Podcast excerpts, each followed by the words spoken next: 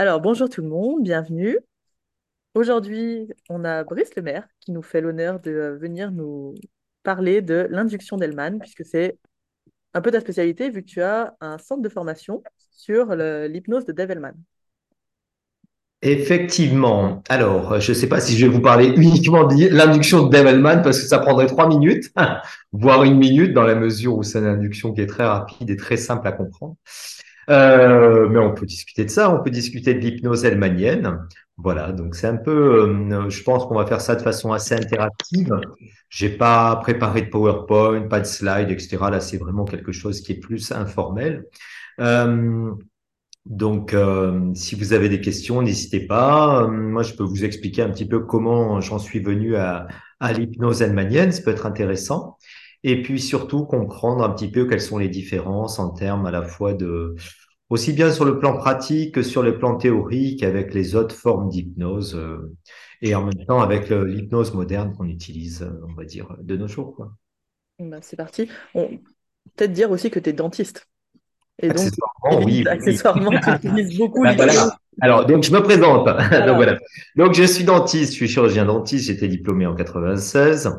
Euh, et j'ai commencé à travailler euh, au cabinet. Et puis, en fait, un jour, j'ai eu un patient. euh, je suis allé dans la salle d'attente, je lui ai dit bonjour et poum, il est tombé par terre.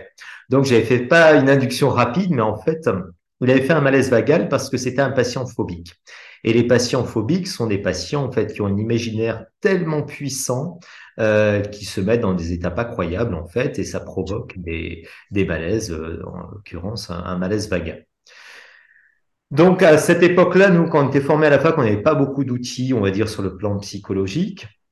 Et j'ai comme ça euh, décidé de m'intéresser à l'hypnose. C'était dans les années 2000. Euh, j'ai commencé à faire euh, donc euh, une formation d'hypnose ericksonienne. Et puis j'en suis ressorti euh, deux ans après avec beaucoup d'outils, on va dire, psychothérapeutiques, mais pas du tout modélisables pour la pratique euh, quotidienne en hypnose médicale et en hypnose notamment dentaire. Euh, à cette époque-là, j'ai eu la chance de faire une formation euh, avec Hormone McGill. Hormone McGill, à l'époque, enfin, en France, il n'est pas tellement connu. Aux États-Unis, c'est un peu le parrain de- des hypnotiseurs américains dans la mesure où il, est de la génération de, de Erickson, Hellman. Et, euh, et il a eu tout un parcours, on va dire. Il a été à la fois hypnotiseur de spectacle, il a créé la première école d'hypnothérapie sur la côte ouest, HTI avec Randall Churchill, etc. Donc j'ai fait une semaine avec lui, je me suis dit, bah voilà, c'est comme ça que je, je veux faire de l'hypnose, je veux que ça soit simple, rapide et élégant. Et je lui ai demandé pour de l'hypnose médicale à qui il faut que je m'adresse. Et il m'a dit, bah, si l'hypnose, euh, si ton orientation professionnelle, c'est l'hypnose médicale, il faut que tu ailles du côté de l'hypnose hellmanienne. Donc, l'hypnose hellmanienne, personne ne connaissait ça en France. Il y avait juste un bouquin qui courait, le bouquin d'Hellman. Et, euh, et voilà, donc je me suis, à, je suis parti ben, en fait aux États-Unis, j'ai fait des formations avec Jerry Kine, et puis ensuite j'ai continué ben, évidemment à me former en France. Euh, enfin non, pas à me former en France, justement à me former principalement aux États-Unis, en Angleterre, avec John Butler, avec ensuite Larry Hellman, etc. Et, et voilà, et puis après ben, on a créé euh, il y a une dizaine d'années à la fac un DU d'hypnose opératoire. Donc c'est vraiment comment soigner quelqu'un en hypnose pour des soins médicaux, hein, dentaires, mais n'importe quel type de soins. Et, euh, et puis, euh, il y a quelques années, euh, j'ai sorti un bouquin sur l'histoire de l'hypnose et j'avais besoin d'un- d'une bio euh, concernant plus d'éléments biographiques d'Evelman. Et euh, je suis allé voir donc le, le fils de Larry Hellman, que je connaissais bien, parce que euh, moi, je, je fais des congrès, on va dire, euh, aux États-Unis, la NGH, la CHE, l'IMDHA, depuis une dizaine d'années. Donc, chaque année, je vais aux États-Unis pour, euh, pour faire les congrès. Et, euh, et je, je lui demande des infos. Il m'a donné toutes les infos. Il m'a dit, mais si ça t'intéresse, on monte un institut Hellman, etc. Alors, je dis, bah, bon, Hypnose hellmanienne, c'est un peu ce que je fais depuis 20 ans au cabinet, donc ça m'intéresse pas trop. Et euh, il m'a dit non, mais tu vas voir, il y a vraiment une grande différence entre l'hypnose hellmanienne et l'hypnose de Jerry Kine. Et donc, en fait, voilà, tout le travail de l'Institut Hellman euh, que j'ai créé, ça a été vraiment une, transmission de l'hypnose hellmanienne, euh, vraiment dans ce qu'elle est euh, d'originel, d'original, c'est-à-dire c'est, euh, je sais pas, 2000 pages, euh, 300 heures euh, d'hypnose. Et ça a été un gros travail à la fois de traduction, puis de transcription, et puis après, évidemment, de, de démonstration, enfin, tout un tas de... pour créer un enseignement sur l'hypnose hellmanienne. Alors aujourd'hui, moi, je suis entre guillemets euh, pas du tout, euh, je me revendique pas du tout comme Hellmanien, en ce sens que Hellman, c'est vraiment le pont entre ce qu'on appelle l'hypnose classique d'un point de vue historique, euh, avant Hellman, l'hypnose médicale, c'était quelqu'un avec un pendule principalement, euh, qui disait dormez, dormez, euh, et puis des, des suggestions directes. Euh, alors que euh, après Hellman, bah, finalement, il y a eu toute l'hypnose moderne qui s'est développée aux États-Unis à travers trois générations principalement. Donc Hellman, c'est vraiment un pont, un passeur entre deux époques. Et euh, quand je dis que je suis pas almanien, c'est que déjà j'ai pas une idolâtrie particulière euh, pour euh, pour le bonhomme, pas plus que que n'importe quel autre hypnotiseur, mais surtout euh, il faut comprendre que c'est une hypnose qui donne vraiment des bases de gestion de la transe en hypnose. Ça, c'est très intéressant. Et puis après, on peut y ajouter tous les éléments euh, que l'on souhaite, que ce soit euh, en thérapie, au niveau opératoire, on peut rajouter la PNL, de l'hypnose ericksonienne, etc. Mais en fait, on apprend vraiment à gérer de la transe et de l'hypnose de A à Z. Et ça, c'est intéressant parce que c'est vraiment une bonne base et un très, très bon outil. Voilà. Qu'est-ce qui fait, d'après toi, que c'était pas du tout connu en France et que ça l'est pas encore tant que ça, même si ça commence à être un peu plus, Alors, il y a trois éléments. Le premier élément, déjà, c'est que les Français, alors, premier élément, c'est historique, c'est-à-dire l'hypnose, euh, quand elle disparaît, entre guillemets, je mets entre guillemets, parce qu'il y a eu des gens qui ont continué à faire de l'hypnose, comme Chertok, etc., mais quand elle disparaît en France, on va dire des années, euh, allez, de l'entre-deux-guerres jusque dans les années 60, euh, elle part aux États-Unis, elle part en Angleterre, mais elle part surtout aux États-Unis. Puis il y a ensuite, euh, on va dire euh, historiquement, l'émergence d'Erickson, d'Hellman, etc., de Charles Tebetz aussi, d'Ormond McGill. Enfin, il n'y a pas que Erickson, il n'y a pas que Hellman, il y a plein de cette première génération, il y a plein d'hypnotiseurs très, très importants. hein. Il y a Harry Arons aussi, après il y a toute l'équipe euh, Hilgard, Weissenhofer, enfin, etc. Et puis quand ça revient en France, en fait, ça revient avec Jean Gaudin dans les années 80. Donc il va y avoir déjà une prééminence de cette hypnose que j'appelle néo-ericksonienne, parce qu'elle est post-ericksonienne, mais surtout elle est néo-ericksonienne dans la mesure où euh, ce qui a été enseigné en France n'a pas grand-chose à voir forcément avec ce que faisait Erickson aussi. Et ça, il faut, il faut maintenant retourner, je pense, Erickson à, la source, que ce soit sur le plan euh, de l'écrit, mais aussi de- des vidéos. Et donc, il y avait peu de prégnance finalement de, de cette hypnose anglo-saxonne. Alors, ajoutez à ça que les Français lisent ou comprennent peu l'anglais, euh, et surtout ont pas sont pas allés euh, voir du côté de ce qui se faisait en Angleterre, aux États-Unis à la même période. Euh, ben, pendant à peu près, allez, on va dire 20 moi, j'ai commencé à, entendre parler d'hypnose ericksonienne en France avec Christophe, tu vois, avec Christophe Pank. Euh, je pense qu'on était les deux seuls à savoir à peu près ce que c'était et comment ça fonctionnait, euh, parce qu'on avait euh, fait, on avait été formé par par Kine, voilà. Et, euh, et puis après, on a fait ensemble le training euh, par Larry Hellman. Voilà. Et ça, ça a été une autre dimension parce que c'était vraiment l'idée, c'était de retrouver l'hypnose hellmanienne à la source pour éviter justement toutes les, les distorsions, les généralisations, euh, euh, les omissions liées justement euh, à une transmission d'informations. Donc, je pense qu'il y a ça. Et finalement, souvent, les Français, quand ils parlent d'hypnose hellmanienne, ils connaissent soit l'induction de Bon, voilà. Souvent, elle n'est pas bien comprise au niveau de la technique parce que c'est pas une induction. Voilà. Euh, soit ils connaissent hypnothérapie, s'ils lisent un peu l'anglais, et hypnothérapie, c'est vraiment la partie émergée de l'iceberg, c'est-à-dire, en fait, pour te donner une idée, hypnothérapie, ça a été beaucoup remanié par le fils d'Hellman. C'est un bouquin qui est assez mal foutu parce que ça mêle un peu des réflexions de Dave Hellman, plus c'est entrecoupé de masterclass, etc. Et finalement, euh, par rapport euh, à l'enseignement de Dave Hellman, c'est pas grand-chose, c'est-à-dire c'est euh, 300 pages, alors que en hypnose hellmanienne, on a plus de, de 300 de 300 heures de d'enregistrement d'Hellman et euh, moi j'ai pas loin de 2000 pages euh, rien que sur l'hypnose hellmanienne. Donc c'est vraiment euh, un aperçu de ce que faisait Hellman. Mais il y a beaucoup plus de choses à creuser et il faut savoir que l'enseignement de Dave Hellman en fait c'est de 48 à 62, c'est de l'hypnose médicale, c'est-à-dire c'est pour des gens qui euh, sont uniquement des médecins, c'est-à-dire médecins, dentistes, psychologues, anesthésistes, psychiatres. Euh, et le cours 1 à 7, c'est vraiment, enfin le cours 1 à 6, c'est vraiment de l'hypnose médicale. Et à partir du cours 7, c'est de l'hypnose thérapeutique. Donc, parce que le métier d'hypnothérapeute n'existe pas en fait dans ces années-là. Donc, si tu veux, c'est c'est une hypnose qui est très spécifique, qui est dédiée, je pense, davantage aux médicaux, mais après, il y a des éléments à prendre pour tous ceux qui font de l'hypnothérapie par rapport déjà aux stratégies qu'on va utiliser, qui étaient principalement ce que l'appelle le R2C, c'est-à-dire Relation to the Cause, et en même temps, toutes les stratégies pour gérer la transe. Voilà. Ok, du coup, Valérie, elle demandait si tu conseillais pas trop le livre Hypnothérapie de... Ah bah si, je le conseille parce que c'est... Alors si tu lis l'anglais, c'est très très bien. C'est très bien parce que justement, c'est une bonne approche. Euh, mais c'est un peu... Alors déjà, c'est un peu fourre-tout comme bouquin. Après, je le conseille parce que déjà, vous pouvez le trouver euh, gratuitement en PDF euh, sur sur euh, sur Internet, il circule. Hein, c'est un truc, euh, voilà, c'est plus un secret. Euh, pour des questions d'ayant droit, on n'a pas pu le traduire pour l'instant. Voilà, c'est très compliqué. Hein, les, les, les, questions de droit aux États-Unis, dès qu'il y a des, on va dire des, des petits enfants, des trucs, tout de suite, tout le monde revendique un peu la part du gâteau et on peut pas forcément le traduire. Enfin, pour l'instant, c'est bloqué depuis une dizaine d'années. Voilà, avec John Butler, qui est l'éditeur de Westwood Publishing à Londres. Et, euh, et puis, euh, moi, je recommande parce qu'il est très facile à lire. Voilà, c'est très vivant. Euh, c'est très vivant et ça donne un peu une image. Après, euh, de ce que faisait Hellman, après, euh, il y, a, y, a, plein de raccourcis. voilà, donc c'est un peu compliqué à comprendre les techniques qui sont utilisées. Voilà. Mais après, c'est un bouquin qui se lit très très bien parce que c'est vraiment un bouquin qui est, qui est, qui est... Hellman, c'est quelqu'un de très pragmatique. Il parlait peut-être toujours de la, de la pratique pour aller vers la théorie. Et donc, euh, donc c'est, oui, c'est sympa à lire. Hein. Hmm. Donc, pour toi, les bases de l'hypnose allemanienne, c'est quoi? Alors, les bases.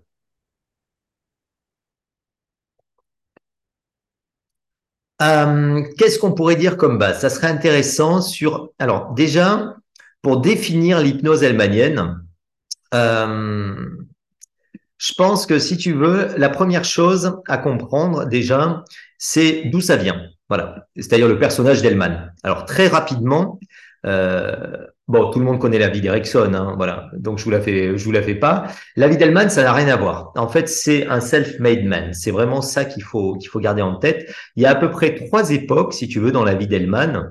Euh, il y a une première partie de sa vie, c'est les jeunes années, on va dire. Il naît dans le Dakota, donc c'est un peu le Far West, hein, vraiment. Euh, il naît en 1900, donc c'est vraiment au tout début du XXe siècle. Euh, son père, il, euh, il travaille dans, avec ce qu'on appelle des vaudevillians, c'est-à-dire c'est des troupes de théâtre itinérants.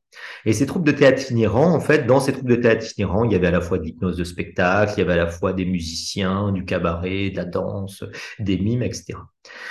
Et son père s'intéresse beaucoup à l'hypnose de spectacle. Il lui montre des démonstrations, en fait, quand il est tout petit, chez une voisine qui est bègue, comme ça, il lui montre qu'avec l'hypnose, on peut guérir, entre guillemets, euh, un patient bègue. Son père décède très tôt, à l'âge de 8 ans, et euh, un, un, ami hypnotiseur de spectacle donc vient le soulager de ses douleurs. Voilà. Et donc il peut passer entre guillemets la dernière journée avec son fils. Ça, ça a vraiment marqué le jeune Develman parce qu'il va se dire l'hypnose, elle a un pouvoir, un potentiel euh, très intéressant. Il hérite de la bibliothèque de son père et se passionne très jeune, à l'âge de 10 ans, on va dire, pour l'hypnose. Il lit tout et il teste. Il formule ses premiers euh, éléments de ce qu'on va, appeler ensuite l'induction de Develman à l'âge de 12 ans. Et puis après, quand il a 14-15 ans, il part avec ses troupes de vaudevilliane il devient hypnotiseur en fait de scène. Voilà. Et donc il va être hypnotiseur de scène pendant une bonne dizaine d'années, voire au-delà. Après, ce qui se passe, c'est qu'en fait, le cinéma arrive, donc les vaudevillianes sont évacués, en fait, euh, parce que ça coûte trop cher, et puis c'est compliqué de dépasser les gens. C'est plus facile de mettre une bobine, dans, dans une, mettre une, bobine et, et, de garder ses théâtres pour faire du cinéma. Donc lui, euh, il va partir à New York. À New York, il va être musicien, il va composer de la musique, etc. Euh, il va écrire deux, trois tubes, des standards de jazz. Et puis après, il rentre un peu comme DJ, on va dire, à la, radio. Et là, il anime une émission qui s'appelle Hobby Lobby. Et puis ensuite, Warbone Junction pendant la guerre. Et Hobby Lobby, c'était vraiment une émission où, euh, amusante ou enfin de divertissement où en fait, euh, Dave invitait quelqu'un qui avait un hobby un peu particulier. C'était un peu, on va dire, le, le dîner de con, tu vois, le truc comme ça. Et, euh, et donc, le mec parlait comme ça, un truc improbable. Et cette émission a tellement de succès qu'il devient connu à travers le, les États-Unis. Euh, il devient millionnaire grâce à cette euh, émission. Et pour te donner une idée, à un moment donné, il est absent pendant une semaine parce qu'il doit se faire opérer. C'est Anna Roosevelt, la femme du président, qui vient le remplacer euh, au micro. Donc, c'était vraiment une sommité. Là, il est connu. Et, et surtout, il n'a jamais dit qu'il faisait de l'hypnose de spectacle parce que c'était tellement mal vu dans les années 50 que euh, déjà sa femme aurait refusé de se marier avec lui. Et, euh, et surtout euh, tu, tu pouvais pas être embauché nulle part quoi. C'était euh, on, imagine mal l'opinion publique par rapport à l'hypnose dans ces années-là quoi. C'était vraiment l'image qu'on avait des de Svengali tu vois ou du, du de l'ouvrage de Trilby de, de, et puis évidemment, la radio euh, se casse la figure euh, parce que la télé arrive. Voilà. Et à ce moment-là, lui, continue de faire des charity avec des, des praticiens qui étaient formés en hypnose médicale, principalement par Harry Arons, et qui ont dit, voilà, on, a vu vos spectacles d'hypnose, et il y a trois éléments qui sont décisifs. Premièrement, tous les patients, enfin pas tous les patients, tous les participants vont en transe profonde somnambulique. Deuxièmement, 90% des suggestions sont acceptées. Et troisièmement, c'est instantané comme hypnose. Donc, on aimerait apprendre l'hypnose avec lui. Et lui, fait, mais c'est pas possible, parce que moi, je suis pas médical, premièrement, je n'appartiens pas au monde médical, et deuxièmement, euh, je pratique pas la médecine illégale. Donc, euh, ils vont dire, non, non, mais expliquez-nous vos techniques. Donc là, Develman, pendant quelques années, va aller voir ses médecins, traîner dans leur cabinet, et comprendre ce dont ils ont besoin. Et donc, il va formuler ce qu'on appelait l'hypnose zélmanienne, qui est en fait tout simplement la modélisation des stratégies d'hypnose de spectacle, et notamment de la gestion de la transsomnambulique, pour, euh, pour de l'hypnose médicale et de l'hypnose thérapeutique. Voilà. Et donc, c'est comme ça qu'il va démarrer ce qu'on appelait les cours en hypnose médicale, qui vont durer de 48 à 62.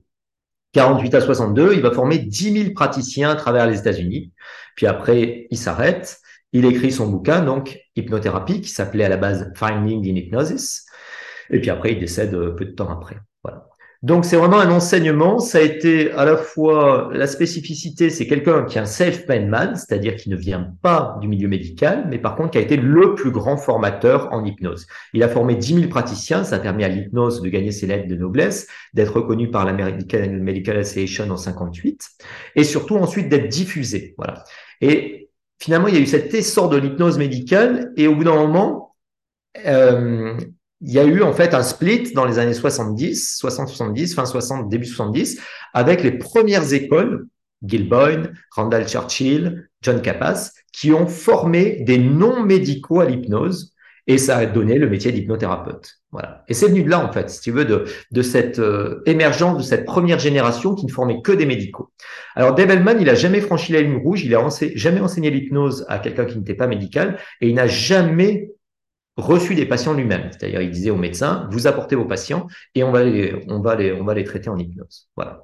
Donc ça, c'est le premier, premier élément, si tu veux. Après, la spécificité, je dirais, de l'hypnose elmanienne, c'est que déjà, c'est une hypnose qui est formelle. C'est pas une hypnose qui est conversationnelle. L'idée, c'est vraiment d'engager le patient dans le processus hypnotique. C'est-à-dire, on se dit souvent, voilà, l'opérateur, le sujet, c'est le pilote, le copilote. 50-50. Et chacun doit faire le job. Donc, tu le fais participer dans le processus, c'est-à-dire l'hypnose, c'est toujours vécu comme un état de consentement. C'est une approche aussi qui est très orientée sur le client, ce qu'on appelle client center hypnosis, c'est-à-dire il n'y a aucun script, il n'y a aucune suggestion standard, mais c'est toujours adapté au sujet, au contexte. Et c'est vraiment une hypnose, j'allais dire, de liberté et de responsabilité pour le patient, parce que toi, tu sais, tu, tu annonces clairement que toute hypnose, c'est une auto-hypnose. C'est-à-dire, en fait, toi, tu as uniquement une fonction de, de guide euh, thérapeutique, mais tu as une posture égalitaire. Tu vois, tu pas une posture basse comme en, en ericksonien. Et l'opérateur d'Abelman disait, c'est le dream pilot, c'est-à-dire le pilote du rêve. Euh, voilà, c'est-à-dire la personne qui est là pour guider la transsomnambulique, pour orienter. Après, je pense que la spécificité, c'est vraiment... Euh, c'est pas c'est jamais autoritaire, c'est pas directif. Par contre, il y a une stratégie. C'est-à-dire, tu vas toujours utiliser des suggestions directes, mais une méthode indirecte. Et ça, c'est une subtilité que les, les, ont du mal à comprendre. Euh, une méthode directe, pour moi, c'est quand tu amènes quelque chose de l'extérieur vers l'intérieur. Par exemple, c'est une suggestion, c'est une métaphore. En fait, tu donnes quelque chose au sujet, si tu veux, et tu attends que la graine, elle germe. Alors qu'une méthode indirecte, c'est tu vas davantage travailler avec le subconscient du sujet. Donc c'est pour ça qu'on va utiliser une transsomnambulique et de la transe profonde. Tu vas amplifier le subconscient, qui est vraiment le stade de, de travail avec le somnambulisme. Et ensuite, tu vas travailler avec lui et tu vas donner des suggestions directes. Donc le style de la suggestion est direct, mais par contre la méthode est indirecte parce que tu lui propose quelque chose et lui va travailler et te renvoyer quelque chose et toi tu vas te réajuster. Voilà. Donc c'est vraiment davantage orienté vers la communication et il n'y a pas du tout de, c'est pas une hypnose euh, passive dans laquelle euh, tu donnes des suggestions, tu dis un script, etc. Non, il y a beaucoup de d'interaction. Le sujet parle en hypnose, le sujet bouge en hypnose parce qu'on est dans stade profond somnambulique. Voilà. Donc pour résumer, moi je dirais que ouais.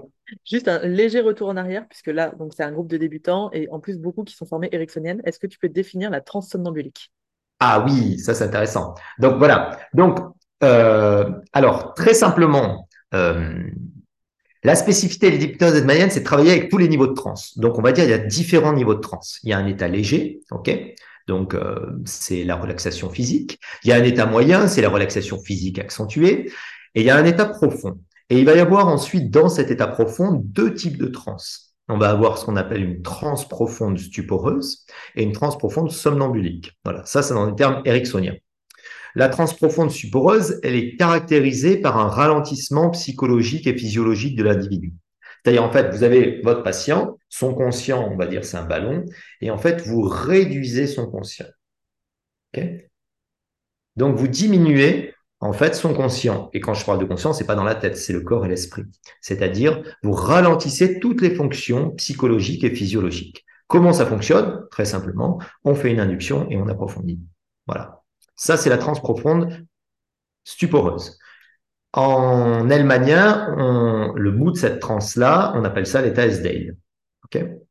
en ericksonien, on appelle ça la transe profonde somnambulique. Chez les dans la génération euh, je pense Charcot, euh, etc. On appelle ça la transe léthargique. Voilà, c'est-à-dire c'est vraiment le sujet, on connaît, c'est-à-dire on le met en transe, en hypnose, on approfondit, et il est complètement mou, il est tout flagada, et il bouge plus. On essaie de faire une lévitation, ça marche pas. On n'a même pas de signaling, et il répond plus aux suggestions. Voilà. Donc cette transe, elle est très spécifique et elle a des indications. Voilà. Euh, à mon sens, c'est pas le, meilleur euh, stade de travail pour la transe parce que justement le sujet est totalement passif, aussi bien sur le plan psychologique que physiologique et intérieurement, parce qu'il faut toujours partir de l'expérience euh, qu'on vit en tant qu'opérateur ou en tant que sujet. C'est une transe où en fait on est tellement bien qu'on n'a pas envie de, bosser. On n'a pas envie qu'on nous embête et donc on n'a pas envie de répondre aux suggestions. Et puis après, un deuxième type de transe, c'est ce qu'on appelle la transe profonde somnambulique à ce moment-là, c'est une transe qui est davantage une transe d'activation cérébrale, qui est la transe onirique, voilà, qui est une transe, on va dire, euh, de rêve. C'est la transe qu'on a en thérapie, qu'on a en hypnose opératoire et qu'on a aussi en hypnose de spectacle ou en street. C'est la transe où le sujet bouge, parle. Par contre, dans le premier cas, on avait diminué le conscient, alors que dans le deuxième cas, c'est l'inverse, c'est-à-dire le subconscient du sujet. Alors vous appelez ça l'inconscient si vous êtes ericksonien. Moi, j'appelle ça subconscient. L'imaginaire, sa rêverie, vous l'avez amplifié pour l'augmenter. Et donc, en fait, toutes les fonctions, le but, c'est que les fonctions au début physiques et ensuite après les fonctions psychologiques, cognitives, supérieures, soient gérées non plus par le conscient, mais par le subconscient. Donc, le but de la transsomnambulique, c'est d'avoir en fait une réponse automatisée à la suggestion qui soit une réponse du subconscient.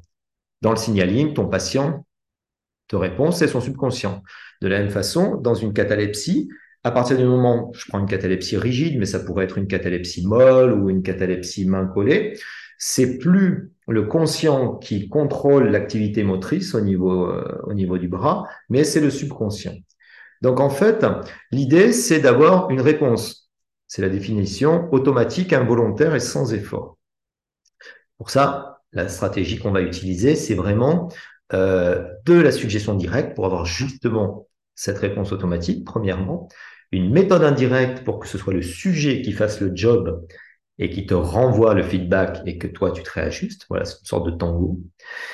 Et le plus important de comprendre, c'est que dans cette idée du somnambulisme, la meilleure définition, c'était Michael Preston qui disait Start working when subconscious is the boss. Commence à travailler quand c'est le subconscient qui est le boss. C'est-à-dire quand tu vois qu'il n'y a plus une réponse consciente, premièrement, et surtout que tu as ce qu'on appelle, ça c'est une stratégie de l'hypnose moyenne, contourner le facteur critique. Alors ça veut dire quoi? Ça veut dire qu'il y a toujours du conscient, sinon le patient il dort ou il est mort, c'est pas bon signe. Mais par contre, la suggestion, elle devient acceptée plus facilement. Pourquoi? Parce qu'il y a moins de jugement. En neurosciences, on dirait tu as une inhibition du cortex préfrontal, etc., qui fait que euh, tu moins dans le jugement. Le facteur critique, c'est un peu le oui mais, c'est-à-dire tu donnes une suggestion, et s'il y a un petit vélo qui pédale dans la tête en disant ah oui mais euh, je sais pas si mon bras il est lourd, ou je sais pas si je vais arrêter de fumer, ou je sais pas, etc. Voilà. Là, là c'est pas bon. Tu as du facteur critique.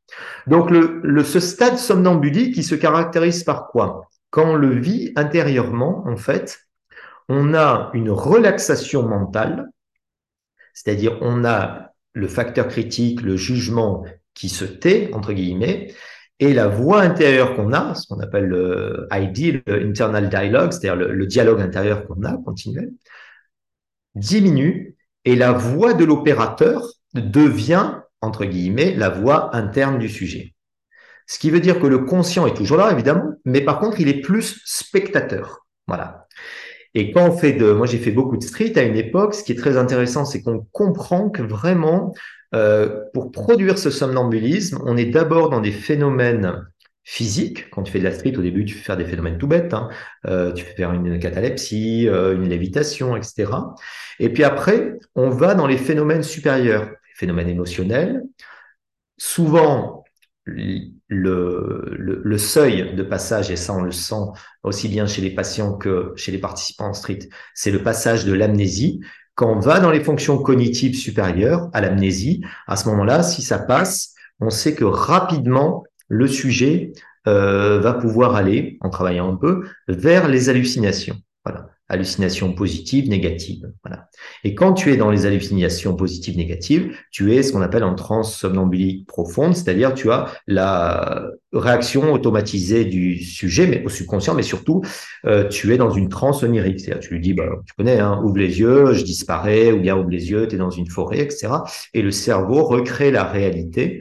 Euh, la réalité hallucinatoire, donc c'est trans hallucinatoire. Donc le somnambulisme, c'est de ça dont il s'agit. Bien. Est-ce qu'il y a des questions jusque-là? Parce qu'il y a énormément d'infos.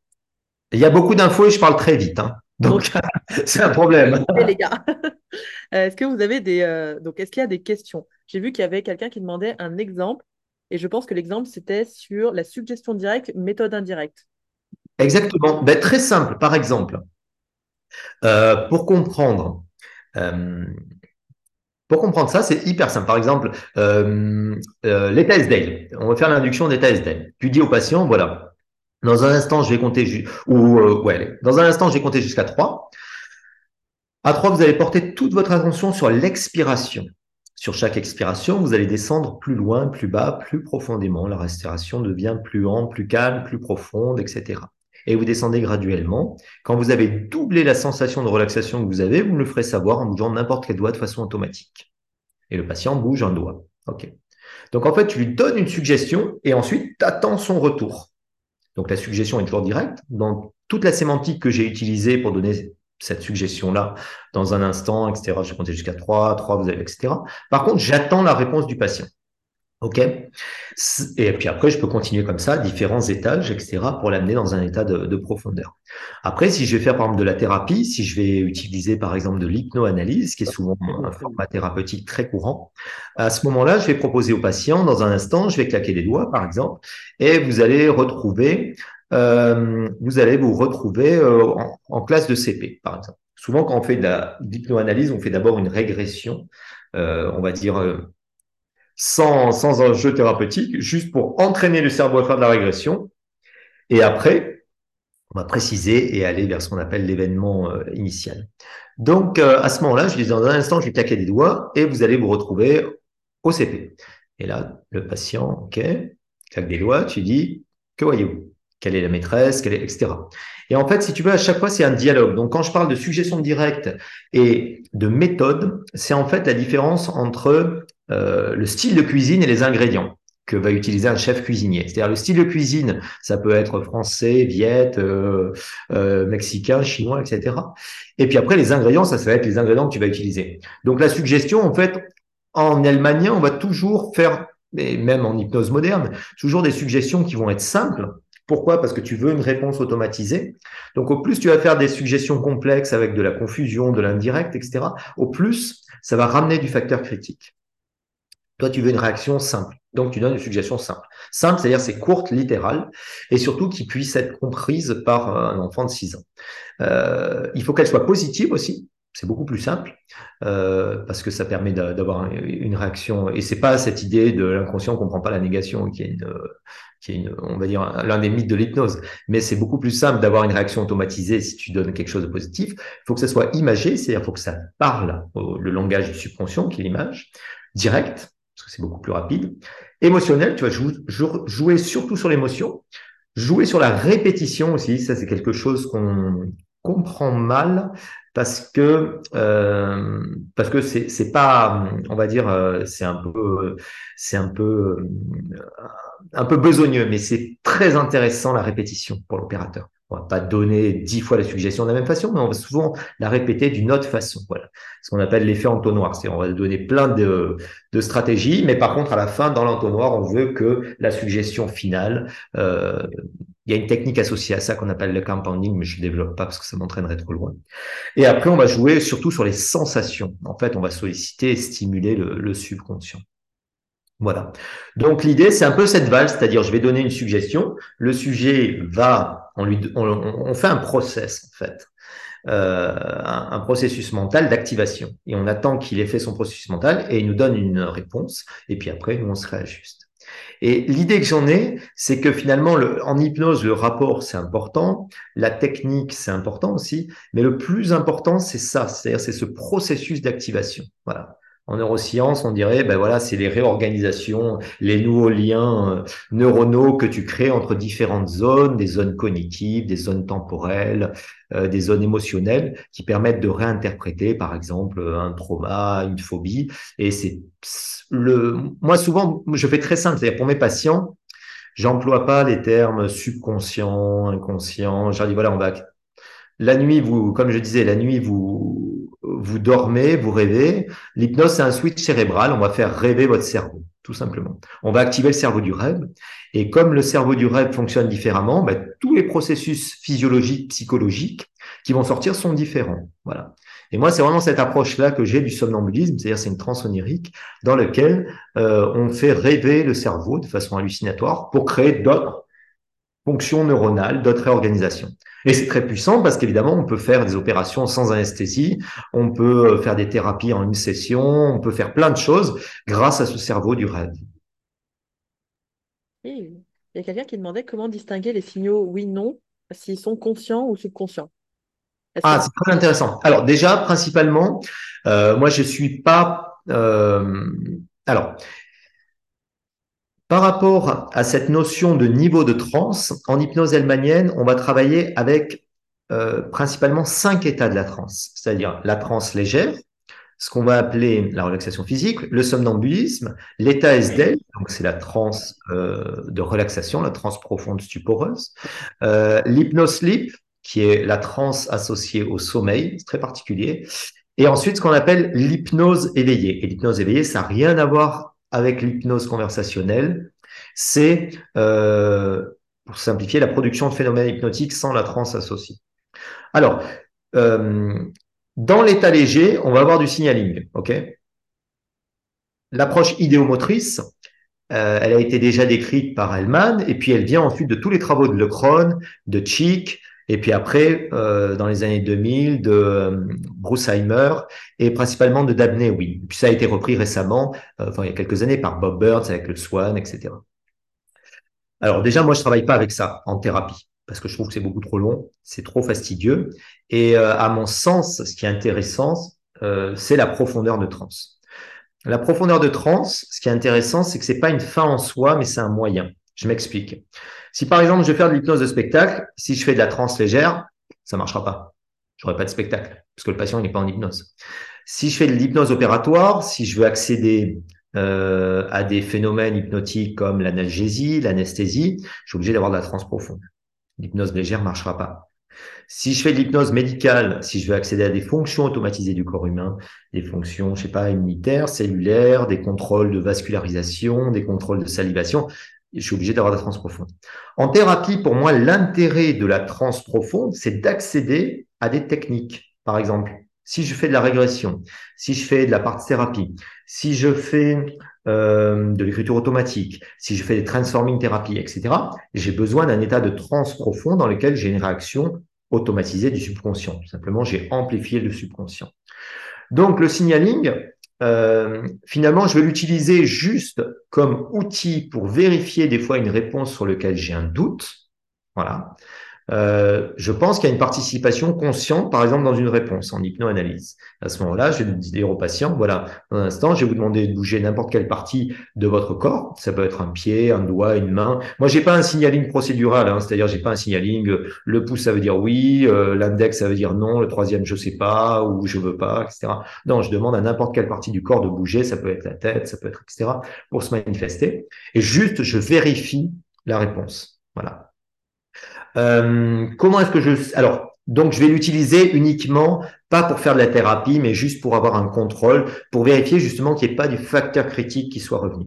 Mais quand on est à un stade somnambulique, le patient, il est hyperactif, donc il peut parler, il peut écrire, et c'est beaucoup plus simple et rapide de faire de la thérapie avec ça qu'avec un, un signaling où, euh, où j'ai des réponses finalement qui sont toujours fermées. Voilà. Comment est-ce que je peux savoir si sa participation, elle est consciente ou inconsciente? Ben en fait, et ça c'est une idée majeure en hypnose elmanienne, c'est quand on travaille avec un niveau de profondeur, on teste le niveau de profondeur qu'on a eu avant de commencer à travailler. Et ça, c'est, je pense, l'une des grandes différences. Pourquoi on teste? On teste pour avoir un élément de confirmation, savoir où le patient en est, ça c'est la première chose. Deuxièmement, le test va être intégré pour être un élément d'approfondissement de la transe. Ça, c'est troisième chose. Et troisième élément, et c'est vraiment un ingrédient qu'on oublie souvent quand on fait de l'hypnose, c'est le test, c'est un super convincer, c'est un élément de persuasion. Et le patient, dans l'hypnose, il y a trois ingrédients. Il y a l'activation de l'imagination, donc c'est la transe, c'est la technique, ok, c'est la forme.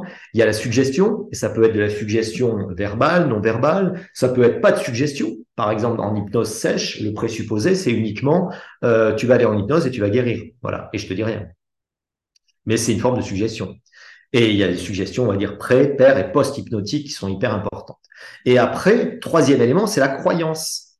À partir du moment où une idée est acceptée par le subconscient, où le facteur critique n'intervient pas et dit ah ben oui mais tiens ça m'intéresse bah tiens je vais le faire etc euh, à ce moment-là euh, ça devient une vérité pour le subconscient. Et en fait les éléments tous les éléments de persuasion de convincer euh, sont super importants parce que ça joue sur la croyance voilà. Et donc, il faut que le patient, il n'ait pas la sensation, quand il fait une séance d'hypnose, d'être avachi dans un fauteuil à écouter quelqu'un qui dit ou qui lit un script, ce serait, on va dire, le, pire, mais qui parle, et lui n'a pas droit à la parole. Au contraire, moi, l'hypnose que j'ai, les patients, ils peuvent avoir les yeux ouverts, les yeux fermés, des bras bougent, etc. Et on va lier tous ces phénomènes hypnotiques, évidemment, parce qu'ils sont intéressants. Voilà. On peut, par exemple, imaginer que, je sais pas, un patient qui a une phobie, je lui dis, voilà, vous allez imaginer que cette phobie, vous allez la broyer avec votre main. Euh, je fais une catalepsie. Quand elle a totalement disparu, vous, la main, la main euh, retombe, etc. Donc il y a plein de stratégies comme ça qui vont, euh, qui vont créer une hypnose très très active. Comment est-ce qu'on peut savoir si une réponse est consciente ou subconsciente? Ben, il y a plusieurs éléments. Déjà, on a testé la profondeur de transe, premier élément. Et puis après, il y a des éléments aussi physiologiques. C'est-à-dire un patient, quand il va avoir une réponse, alors ça, ça dépend, hein, mais très très fluide, soit il y a du conscient qui participe, voilà. Ça, je parle de transe légère. Euh, soit au contraire, c'est un virtuose de l'hypnose et il va très vite, très loin. Voilà. À partir du moment où on a un mouvement qui est un peu lent, qui est un peu saccadé, qui est automatique, euh, par expérience, on voit que c'est une réponse automatisée. Voilà.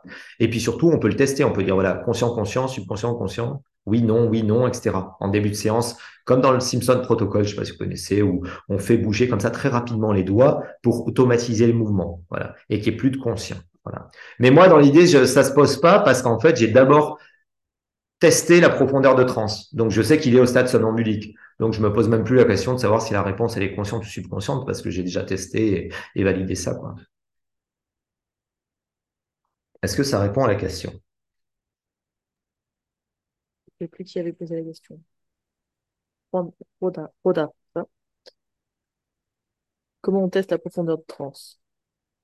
Alors, ben, très bien, c'est très facile. Alors, La profondeur de transe, alors ça vient, alors c'est un vieux truc, hein, Bon, je fais souvent des rappels historiques parce que, bon, déjà, moi, ça me passionne, l'histoire de l'hypnose, mais surtout, ça permet de bien comprendre d'où ça vient. Il faut savoir que cette idée de profondeur de transe, elle vient de la fin du 19e, euh, du 18e, où on avait commencé à décrire, en fait, euh, différents états du magnétisme, donc c'était l'époque du mesmérisme, à des états de clairvoyance. Et donc, on faisait des classifications euh, où tu vois, et puis après tu entends, et puis après tu peux voir quand tu as les yeux bandés, et puis oh, après tu as les transmissions.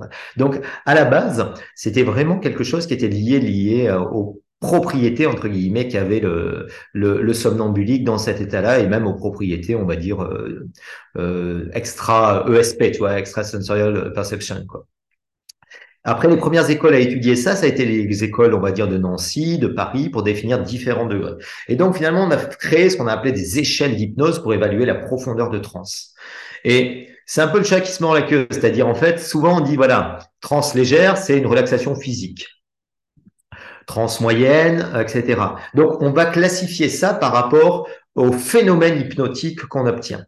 Il y a eu la fameuse échelle ensuite euh, expérimentale de Stanford, de Weizsäcker, Hilgard, qui a permis de dire bah, ça c'est par exemple un niveau léger d'hypnose, ça c'est un niveau moyen, etc. Il faut savoir que ces échelles, elles peuvent avoir jusqu'à 80 items différents.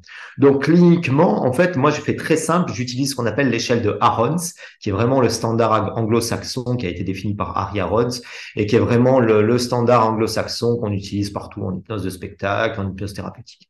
Pour simplifier, c'est au début, on a des, en fait, quand je crée de la transe enfin, c'est pas quand je crée, hein, je crée rien du tout, c'est le patient qui développe sa transe et moi je suis là pour le guider. Mais quand je développe pour le patient, quand j'amplifie son subconscient pour créer de la transe somnambulique, au début, j'ai des phénomènes physiques. OK? Donc ça va être mouvement idéomoteur. Ça, on l'a facilement. Ça va être les doigts qui bougent, les mains, euh, ballon libre, etc. Ensuite, je vais aller dans un phénomène type euh, lévitation, par exemple.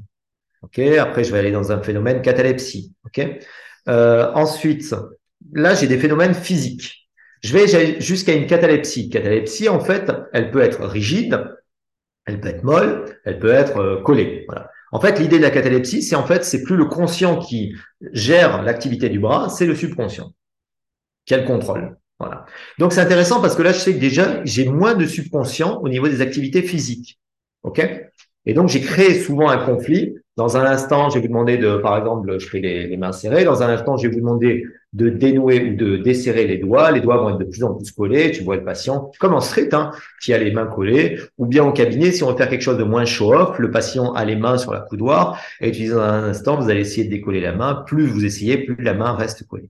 Donc, tu crées un conflit volontairement pour savoir, en fait, si euh, c'est le subconscient qui, qui, gère cette activité. Après, je vais aller davantage dans des phénomènes émotionnels. Donc là, souvent, moi, je vais l'utiliser pour créer des ancrages, par exemple en hypnose, opératoire. Dans un instant, j'appuie sur votre, sur votre épaule et vous allez sentir, par exemple, une décharge émotionnelle très forte de confiance, de sécurité, etc., etc. Voilà. Sachant que ce que je disais tout à l'heure, les suggestions, il faut les répéter pour qu'elles fonctionnent bien.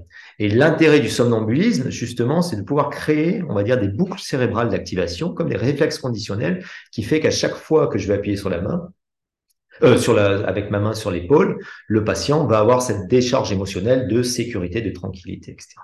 Après, on va aller dans les phénomènes davantage cognitifs, et souvent on va faire des amnésies. Donc, une amnésie, euh, il y a plusieurs degrés d'amnésie, soft, medium, hard, etc. On peut les tester différemment, mais l'idée, c'est de faire, c'est pas j'ai oublié quelque chose, c'est j'ai une perte d'accès momentanée à l'information. Il y a plusieurs stratégies pour le faire, etc. Je développe pas. Et puis après, on va aller dans les phénomènes algiques, analgésie, anesthésie, et après dans les phénomènes hallucinatoires, positifs, négatifs. Voilà. Moi, ce qui m'intéresse, par exemple, dans les phénomènes hallucinatoires, c'est si j'ai besoin d'une hypno-anesthésie, opérer quelqu'un sans anesthésie, il faut que j'aille dans une, dans une euh, hallucination kinesthésique négative. Voilà. C'est pour ça que j'ai besoin de la transe profonde. Donc, c'est un peu ces différents euh, levels, j'allais dire, de transe, phénomènes physiques, émotionnels, euh, cognitifs, sensitifs et hallucinatoires, qui indiquent en fait les cinq degrés de, de l'échelle d'Arons. Pour vous donner une idée, en fait, c'est très simple. Souvent, mes élèves, je leur dis, voilà, c'est un peu comme si vous avez une marionnette, c'est Pinocchio, quoi. Pinocchio, il est en bois et puis au début, il bouge pas. Bon, ben, pour le faire bouger et puis pour lui donner vie, pour donner vie à son subconscient, au début, il faut le faire bouger. Donc, vous faites bouger un doigt, un bras, etc. Et puis après, en fait, le subconscient prend corps. Et puis après, euh, vous le faites parler, puis après, etc. Et en fait, c'est un peu comme si on allait progressivement dans des fonctions supérieures, euh, cognitives, émotionnelles, hallucinatoires au niveau euh, au niveau cérébral. C'est pour ça que je disais que le plus important, c'est le, le thought process, c'est-à-dire le processus d'activation cérébrale qu'on crée pour atteindre cette transe-là. Voilà. Et je le répète, c'est pas une, une, une, une fin en soi, cette transe. Elle a juste une utilité par rapport à ce qu'on peut en faire. C'est en fait, euh, selon le type de, d'utilisation de, l'hypnose, moi des fois je vais utiliser de la transe légère, c'est juste besoin de la, de la relaxation, euh, ou bien des fois je vais aller dans d'autres types de transe, mais euh, ça dépend, c'est la fin qui justifie toujours les moyens. à ce propos, du coup, il y a eu une question de quelqu'un qui demandait comment savoir, vu que c'est très directif, que c'est la bonne stratégie pour la personne. Ah, alors déjà, c'est-à-dire ce, niveau de transe ou la stratégie thérapeutique? C'est deux choses, le, fond et la forme. Hein. Alors, c'était la stratégie thérapeutique parce qu'elle reprenait dans ton exemple de broyer une phobie, par exemple. Ok, voilà, très bien. Alors, déjà, moi, je reste intimement persuadé que, euh, bon, ça, c'est la métaphore du, du, du, du, marteau, hein. c'est-à-dire quand tu as un seul outil, tu vois des clous partout. Voilà. Euh, donc, il faut avoir plein d'outils thérapeutiques en fonction du patient. Euh, ces outils thérapeutiques, ça peut être bah, de la suggestion directe. Ça peut être, si vous êtes plutôt ericksonien, de la suggestion indirecte, de la métaphore. Ensuite, ça peut être des parts thérapie. Ensuite, ça peut être de la régression. Ensuite, ça peut être ce qu'on appelle des transforming therapy, qui est un format qu'avait développé Kilbone, qui associe euh, euh, de la régression avec de la Goldstadt. Ensuite, ça peut être du Simpson Protocol. Ça, ensuite, des subliminal thérapies. Enfin, il y a plein d'outils thérapeutiques. Ça peut être de la PNL. Vous pouvez utiliser des sous-modalités, des machins, etc. Voilà. Donc, l'idée que j'ai, si tu veux, c'est que je me dis pas phobie, hop, je fais automatiquement régression à la cause. Je me dis pas euh, tabac, je vais faire euh, une partie thérapie. Non, en fait, je vais voir par rapport au patient. Pareil pour les, tous les protocoles euh, hypnose et douleur. si c'est pas l'hypnose opératoire, si c'est de l'hypnose par exemple médicale, des douleurs chroniques ou des douleurs aiguës. moi, j'ai beaucoup de patients pour des, j'ai un d'occluso, donc je m'intéresse aussi à tout ce qui est euh, appareillement éducateur, donc j'ai pas mal de patients pour tout ce qui est algie, voilà, euh, névralgie, algie vasculaire, etc. Donc j'ai aucun protocole en tête, en fait. Quand je pars avec le patient, ben, je pars avec lui en transe et euh, je m'adapte selon ce qui vient. Si par exemple, je vais te donner une idée, si par exemple je vois que à la première séance il développe pas une transe de dingue, à ce moment-là, je vais plutôt partir dans quelque chose qui va être plutôt euh, une partie thérapie, parce que je sais que j'aurai pas besoin de, de, revivification. Si par contre il développe du somnambulisme rapidement, euh, à ce moment-là, je vais pouvoir aller très très vite dans de la régression à la cause. Voilà. Euh, donc, j'ai aucun format thérapeutique standard, mais j'ai plein d'outils et en fonction, c'est pour ça que j'ai toujours une méthode indirecte, c'est-à-dire en fonction de ce que va me donner le patient, intuitivement, je vais orienter le tir euh, vers tel type de thérapie à ce moment-là. Mais ça, je peux pas l'expliquer. Je peux pas te dire euh, euh, pourquoi j'ai choisi tel type de thérapie à ce moment-là. C'est comment c'est venu. Et surtout, ça dépend aussi du nombre de sessions thérapeutiques qu'il y a eu. Par exemple, je donne une idée. Si c'est un patient phobique, l'idée c'est que je vais lui faire une séance d'hypnose thérapeutique et après la séance d'après, ça sera de l'hypnose au fauteuil, de l'hypnose opératoire. Donc, je vais pouvoir le remettre en transe à un niveau de transe plus profond, parce que les patients, évidemment, ils sont entraînés. À chaque fois, ils vont plus loin, plus vite et plus bas en transe. Et ça aussi, c'est une donnée très importante de la profondeur de transe. Et donc, je sais que après, j'ai beaucoup plus travaillé sur des stratégies d'ancrage. Voilà.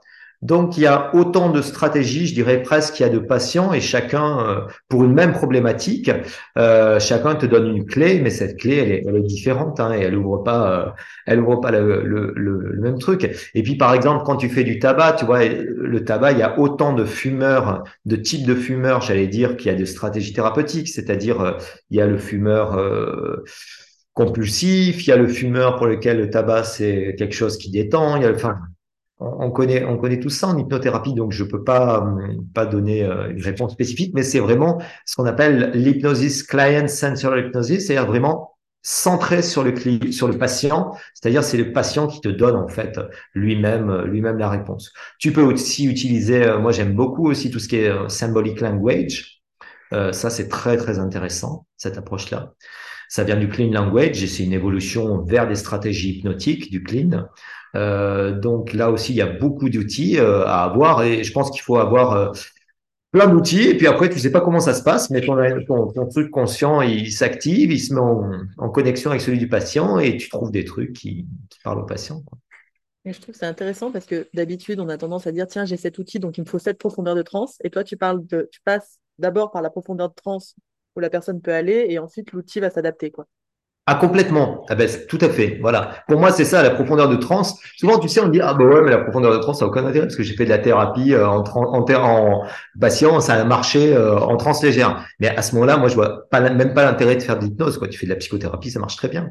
Voilà. L'intérêt de l'hypnose, c'est autre chose. C'est d'accéder à autre chose. C'est comme tu as une bagnole, si tu roules toujours en première, euh, ça sert à rien, quoi. Autant acheter un vélo, quoi.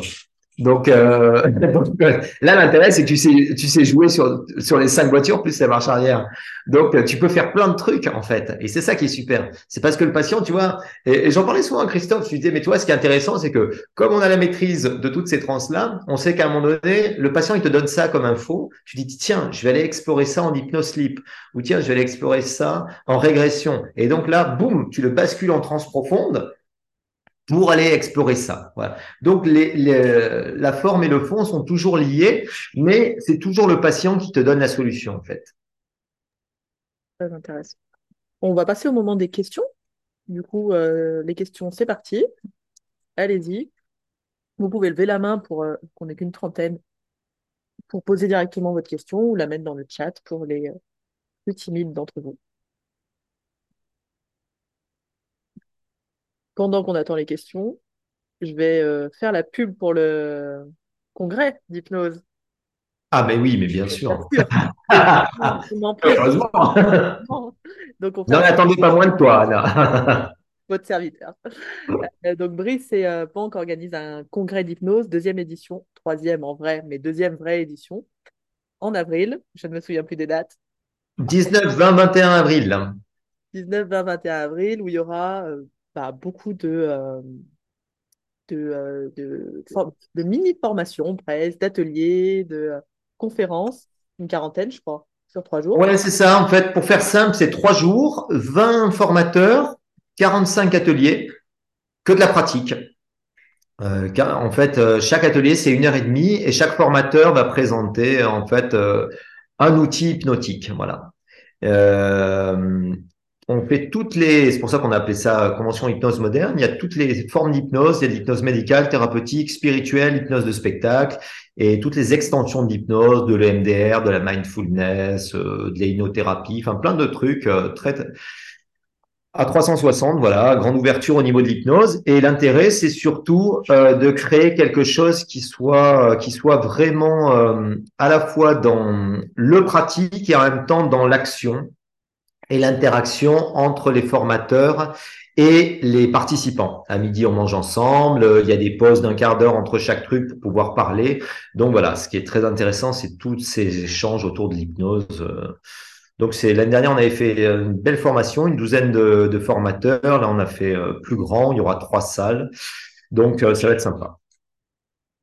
C'est vrai que c'était très sympa Ouais, ouais, ouais. Et c'est à Nice pour répondre. Et c'est à Nice en plus, comme ça, vous faites à Nice. c'est l'élément marketing clé, tu sais, venez au soleil. On aurait dit c'est à Saint-Etienne, c'est sûr que ça envoyait moins de rêves. Hein. Mais non, mais non, mais non, mais non. euh, ok, donc s'il n'y a pas de questions, c'était hyper clair, visiblement. Je mettrai en lien ton, euh, bah, ta formation en ligne puisque tu développes. Ah, si, Mourad, question. Vas-y, Mourad. Merci. Euh, merci Brice. Moi j'ai rejoint un petit peu tard. Bonjour. Salut. Euh, désolé d'être euh, d'être arrivé en retard. Euh, J'avais une question justement sur le, le dernier point sur la transprofonde comme point en premier et ensuite d'adapter. Euh, dans les cas où en face tu as une personne qui a beaucoup de craintes, qu'elle soit soit liée à quelque chose de je sais pas traumatogène, de perte de contrôle, euh, de redouter une dissociation, mais en fait, il y a des personnes qui viennent où malgré le DPH, on y va un petit peu gentiment. Euh, je me pose la question si par exemple même euh, une induction manienne avec les paupières peut déjà être perçue comme quelque chose de, de déjà trop intense pour la personne qui pose des mhm. questions. Qu'est-ce, comment tu adaptes à ce niveau-là? Est-ce que c'est le, c'est ton pré-talk qui préempte, entre guillemets, ce qui se passe? Est-ce que tu vas chercher d'autres outils? Là, tu parlais de la métaphore du marteau. Ou est-ce que tu vas quand même aller trouver un moyen de créer une profonde? Voilà. Alors, très important. Euh, à mon sens, il y a deux éléments dans l'hypnose. Il y a le, cadre qu'on va fixer au début et la posture, en fait, de, de l'opérateur. Et en même temps, la posture du sujet, évidemment. Euh, déjà, ce qui est très intéressant, c'est de comprendre que l'hypnose helmanienne, quand on va faire des suggestions, en fait, il faut avoir écouté les, audios d'Hellman pour comprendre comment il faisait. Et comprendre que quand on fait de l'hypnose helmanienne, on peut vraiment être très direct comme style, mais être très élégant. Par exemple, si je dis au patient, prenez une grande inspiration, fermez les paupières, détendez vos paupières totalement, complètement. Avec cette tonalité-là. Je n'ai fait que de la suggestion directe. Pourtant, c'est élégant. Et il n'aura pas pris cela comme quelque chose d'autoritaire. Donc, premier élément, ça va être le style de suggestion, mais surtout la tonalité. Alors évidemment, si tu le fais euh, de façon militaire, c'est très mal vécu parce que ça va accentuer cette sensation de contrôle. Donc l'astuce, en fait, entre guillemets, pour que le patient te suive, ça va être principalement le pré-talk. Le pré-talk, on va lui expliquer, premièrement, que c'est va être ce que je j'ai expliqué en exergue tout à l'heure, c'est-à-dire une hypnose dans laquelle lui, on va lui demander de bosser. Il va être actif, il va devoir s'engager, il va devoir non pas accepter les suggestions, mais du moins être curieux, être ouvert. Ensuite, on va lui dire, voilà, euh, c'est une hypnose formelle.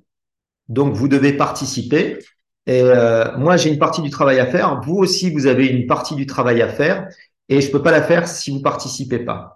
Voilà. C'est pour ça que je disais c'est une hypnose de liberté responsabilisante, de liberté parce que c'est le patient qui répond ou pas, il choisit de répondre euh, à tes suggestions, mais qui est responsabilisante parce que tu lui dis voilà, moi, mon rôle, c'est de vous guider. Et c'est une posture égalitaire, c'est-à-dire toi, tu lui expliques dès le début que toute hypnose, premièrement, il n'y a pas de perte de. Alors, sans reparler du pré-talk, mais tous les grands mythes de l'hypnose, la perte de contrôle, euh, je dors, je machin, j'oublie tout, bon, etc. Ça, déjà, tu peux le lister. Mais après, il faut être plus spécifique en hypnose helmanienne et lui dire, voilà, vous, êtes, vous, vous allez pouvoir vous engager euh, dans, une, dans une hypnose dans laquelle c'est vous qui avez encore plus de contrôle. Mais c'est pas vous consciemment, c'est votre imaginaire, c'est votre subconscient et c'est votre cerveau imaginaire qui a beaucoup plus de puissance, qui a beaucoup plus de pouvoir. Et tu donnes ensuite, par exemple, une métaphore inversée. Moi, souvent aux patients, je leur dis voilà, un patient phobique, je lui dis ben voilà, vous vous rendez compte quand même le, pouvoir de votre imaginaire, le pouvoir négatif de votre imaginaire, il arrive à vous euh, à vous bloquer, il arrive à, à vous empêcher de vous faire soigner, il peut même euh, vous empêcher de dormir avant de venir, il peut même vous créer un malaise vagal, etc. Euh, ben en fait, l'hypnose, c'est un switch cérébral. On va créer, on va prendre ce cerveau imaginaire, et souvent les patients phobiques, les patients traumatisés, c'est des patients hyper dissociatifs, on le sait, parce qu'en fait, ils ont un imaginaire tellement puissant qu'il va falloir faire ce switch et renverser, en fait, jouer sur cette résistance ou sur ce levier-là. Voilà. Ça, c'est pour, on va dire, la, dans, dans, dans, la grande idée, la technique, c'est-à-dire à ce moment-là, si le patient il a beaucoup d'inhibition, euh, principalement, en fait, on sait que le, le, le frein à la transe, c'est l'inhibition, c'est les peurs. Voilà. Ça peut être la peur de contrôle, la peur d'être exposé, euh, etc. S'il y a quelque chose de traumatogène aussi, ça peut être pertinent aussi de ne pas aller faire de la régression à la cause, premièrement en première séance, et deuxièmement, à ce moment-là, euh, de créer par exemple des thérapies, je pense à de la timeline, tu vois, qui va pas exposer directement le patient à l'EIS, mais qui va lui permettre d'avoir quelque chose qui le sécurise. Ou ça peut être de la, double dissociation ou des stratégies, si tu veux, qui vont mettre le patient, euh, entre guillemets, qui vont pas lui faire revivre l'événement initial sensibilisant. Euh, voilà. Donc, euh, je pense qu'il y, a deux éléments. Il y a à la fois tout ce que tu crées en amorçant au début, euh, et puis après, il y a les mollo, c'est-à-dire moi, il y a des patients, je vois que à la première séance, ils ont besoin de comprendre ce qu'est la transe, euh, de comprendre réellement, c'est-à-dire vraiment d'expérimenter la transe. Et ils voient que ben non, en fait, l'hypnotiseur, il n'a pas le contrôle, qu'ils sont toujours là à écouter, mais ils peuvent dire non, oui, ça leur plaît, ça leur plaît pas. Et puis la deuxième séance, à ce moment-là, euh, tu, tu vas pouvoir aller dans des stratégies peut-être plus élaborées où le patient va davantage coopérer. Voilà. Là, en ce moment, là, je vais sortir, là, début d'année, il y a un bouquin de euh, je fais pas mal de trades de bouquins d'anglais avec des auteurs, des copains qui, qui sortent des bouquins ensemble qui sont intéressants. J'avais fait euh, Roy Hunter, Monica Dahl, et là je vais sortir le bouquin de Randy Light. Et elle, elle a un format thérapeutique qui s'appelle Essential for où elle propose aux patients un deal. Elle dit voilà, il y a quatre sessions d'hypnose. La première session, ça va être par exemple euh, du euh, suggestion directe, ego strengthening. La deuxième session, ça va être davantage orienté vers de la régression avec de la, timeline. La troisième session, etc. Tu vois. Ça, c'est des trucs un peu américains, très standardisés. Mais par contre, l'idée, c'est quand même d'avoir en tête toujours quelles vont être les différentes options thérapeutiques que tu vas pouvoir utiliser. Et tu vois si ton patient euh, tu l'orientes vers ça à ce moment-là. Mais ça dépend aussi du patient et puis aussi euh, de voir s'il est prêt à aller à, à, à, des formats plus, plus stratégiques. Voilà. Moi, l'idée, quand même, et ça, ça, ça a été bien étudié, hein, c'est-à-dire il y a une corrélation quand même entre le nombre de sessions et la profondeur de transe. Voilà. Ça s'apprend. Oui. Euh, si tu fais que de la suggestion directe en transe légère, bah tu ou si tu fais je sais pas par exemple le, MDR tu vois j'ai une copine qui fait que de que de l'EMDR pour les traumas. Elle me dit ah, ça marche super bien quoi. Je lui dis bah ouais mais t'es à l'hôpital euh, les patients ils peuvent venir 40 000 fois. Et, elle me dit bah ouais mais euh, oh, ça m'a pris 40 séances quoi. Ah, je fais non c'est pas possible quoi. 40 séances de MDR tu vois pour un trauma alors que tu sais que toi tu as un autre outil qui est super puissant et en, en une séance tu aurais pu le faire passer tu vois ça dépend des patients, mais disons que voilà, je, pense qu'il y a euh, on est sur de l'humain, hein, donc il n'y a pas de, c'est pas de la mécanique. Hein, tu peux pas avoir des réponses standards et donc tu vas t'adapter. Mais dans l'idée, c'est ça. C'est-à-dire, moi, je vais beaucoup jouer en avance davantage sur le pré-talk et puis après, souvent même des fois, tu vois, je vais faire par exemple une induction pré-talk. Je vais dire au patient avec du fractionnement. Je vais dire voilà, par exemple, mettez vos mains comme ça. Je vais vous montrer ce que c'est que l'hypnose. Le patient, il a les mains qui se rapprochent et je fais du fractionnement. Je lui dis ouvrez les yeux. Ben, vous voyez, ah ben les mains se déplacent toutes seules. Elle fait Ah oui. Eh ben en fait, voilà. Et donc, je lui explique le rôle du conscient, du subconscient, comment ça fonctionne. Et puis, refermez les yeux, vous repartez. Voilà. Ben, en fait, l'hypnose, vous avez encore plus de contrôle parce que c'est pas vous, c'est votre imaginaire. Et votre imaginaire, il est bien plus puissant. Et c'est lui qui va résoudre votre problématique. Et souvent, je dis aux patients, vous savez, euh, c'est des patients, tu vois, on leur a dit, ouais, c'est dans la tête le problème, tu vois. Et je dis, ben justement, euh, un problème imaginaire, entre guillemets, donc pas qu'il n'existe pas, mais qui est lié à votre imagination, il faut un outil qui travaille avec votre imagination, avec votre imaginaire. Et donc, c'est vous qui allez vous-même pouvoir travailler avec votre imaginaire. Et moi, je suis juste là pour vous guider. Merci, Brice. T'en prie. Bien. Eh ben, je pense que la boucle est bouclée. Merci beaucoup, Brice. Mais je vous en prie. Je vous remercie d'avoir euh, pris du temps parce que c'est vrai qu'on est tous euh, bien pris par nos activités professionnelles et puis c'est important de pouvoir non seulement échanger, mais surtout, euh, surtout, surtout, j'allais dire, continuer à, à, se former et puis voilà, être vachement ouvert. Hein. C'est ce que je vous incite. Hein. En hypnose, il y a tellement de choses à expérimenter avec les patients qu'il faut vraiment, vraiment être passionné et continuer toujours de chercher et puis d'apprendre. Alors, je mets, il y a quelqu'un qui a demandé en commentaire le lien de ta formation, comme tu es en train de faire une formation en ligne en plus. J'ai remis le lien de la convention, mais c'est sur le même site. En fait, vous avez un Oui, voilà, vous pouvez aller sur le site. Euh, donc la forme, en fait, l'idée de cet euh, institut Hellman, c'est juste de proposer euh, la transmission de l'hypnose helmanienne. Voilà. Donc il y a trois modules. C'est des, modules de e-learning. Voilà. Euh, 10 heures, 20 heures et 60 heures. Et puis après, il y a 300 heures d'hypnose. Donc c'est vraiment un truc costaud, quoi. Hein avec des certifications, etc. Et l'idée, c'est vraiment de, de, transmettre l'hypnose helmanienne telle que l'a enseigné Dave Et pour moi, l'hypnose helmanienne, comme j'expliquais au début, c'est pas c'est pas une fin en soi, c'est vraiment uniquement un moyen de pouvoir faire d'autres choses en hypnose moderne et puis surtout de d'avoir des outils de, de gestion de la transe. Au top. Merci, merci. Tu as plein de chat. Merci. Donc, merci à vous. Et merci d'avoir été temps et d'avoir participé. Et bonne journée à tout le monde.